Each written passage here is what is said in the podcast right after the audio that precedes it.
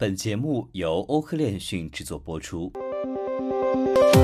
嗨，大家好，每天给大家带来最新链讯后，同大家解读最新的新闻热点，与未来同行。上周，以太坊最大的 L2 集成 d a p 之一衍生品巨头 DYDX 宣布计划在即将发布的 V4 版本时离开以太坊。Cosmos Tezament 共识协议上的完全主权区块链使用 Cosmos 软件开发工具包构建。DYDX 是一个永续衍生品交易所，建立在以太坊 L2 之上。DYDX 提供标准的现货和保证金交易，但最为人所知的是它在被称为永续掉期的利基交易市场的领先地位。这是一种合成交易产品，允许交易者对加密货币、大宗商品和 ETF 等任何事物的未来价格进行投机性投注。为避免在以太坊主网上产生高昂的 gas，DYDX 于二零二一年四月部署在 DarkX 上的特定应用 r o p 这是由 Starkware 构建的第二层 zk r o p。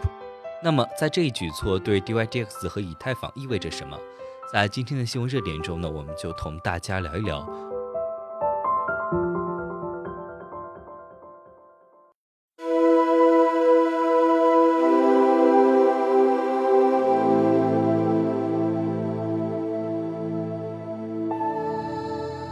其实啊，今天的这一条新闻快讯，对于关注这一领域的人来说，DYDX 的离开应该不足为奇。创始人去年在十一月就暗示，该协议正在积极寻找其他地方进行部署。与大多数使用自动做市商模型的 DeFi DX 不同，DYDX 部署了一个传统的订单簿系统。该系统呢，在链下维护待处理的交易。到目前为止，此设置运行良好。但该协议最近几个月的大规模增长，意味着它很快就会进入到陌生的领域。正如其官方博客描述，转向 Cosmos 的主要动机是在保持去中心化的同时扩大交易速度。同时，他们还表示，我们可以开发每个 L1 或 L2 的基本问题是没有一个可以处理甚至接近运行一流订单簿和匹配引擎所需的吞吐量作为参考。现有的 DYDX 产品每秒处理大约十笔交易和一千个订单，目标是扩大数量级。目前 DYDX 速度很慢，并且没有现有的 L2 可以成为 DYDX 提供更快的订单执行速度以及更好的费用。此外，其当前的 DarkX L2 迫使他们操作一个集中的订单铺，而不是将该角色分布到验证者网络。DYDX 目前在 DarkX 上设置依赖于一个集中式排序器，就像目前所有 Rollup 的情况一样。当目前定序器标准是高效的，但会产生很大的中心化效应，因为只有一个参与者可以将块批次提高到以太坊主网上。因此，具有自己的验证器级的 Cosmos 设置在理论上会使协议去中心化。Cosmos 消除了分叉的限制，同时允许 DYDX 以一种保持某种去中心化的方式进行扩展。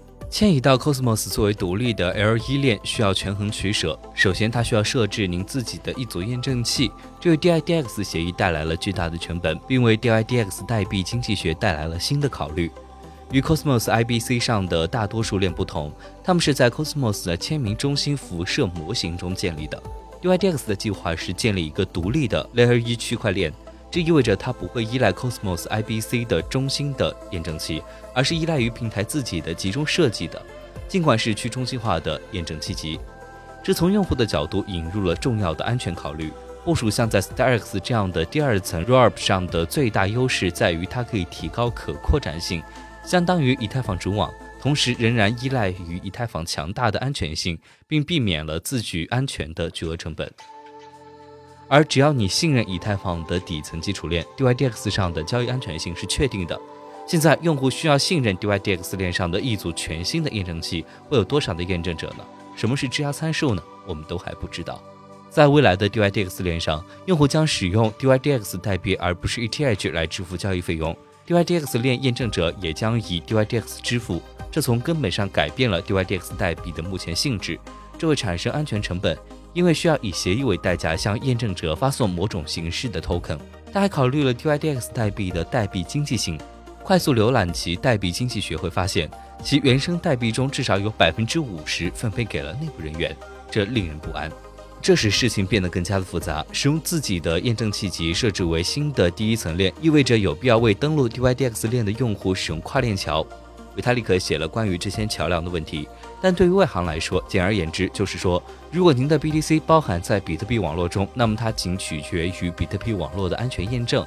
当 BTC 通过跨链桥被打包、锁定和跨链转移时，您的 BTC 的安全性不仅取决于原始比特币网络，还取决于您的 BTC 穿越的所有其他链。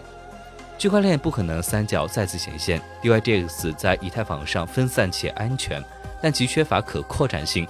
DYDX 的发展方向是以牺牲安全性来换取可扩展性。那么对于其他平台来说，集中式会更好吗？DYDX 可能会控制和确定性优先于其链上发生的所有事情。尽管它的交易量很高，但其中大部分是由有限的鲸鱼交易商群体所占据的。我们有充分的理由认为，对于 DYDX 代码及法律，硬去中心化不是其用户的优先事项。这种逻辑的确认会损害以太坊的基础哲学吗？这对 DYDX、Stanic、Cosmos 还是以太坊来说是看涨或者是看跌吗？在一个仍然有很多问题的领域，这些问题可能无关紧要。最后，这将如何影响 DYDX 的增长？该协议的安全性将决定用户是否迁移到其新的链上，或者是为其竞争对手 Virtual Swap 开辟空间，为以太坊上的永续交易商开辟新基础。让我们拭目以待。本期节目有删改，如果你想要查看全篇内容的话，可以关注我们的详情页。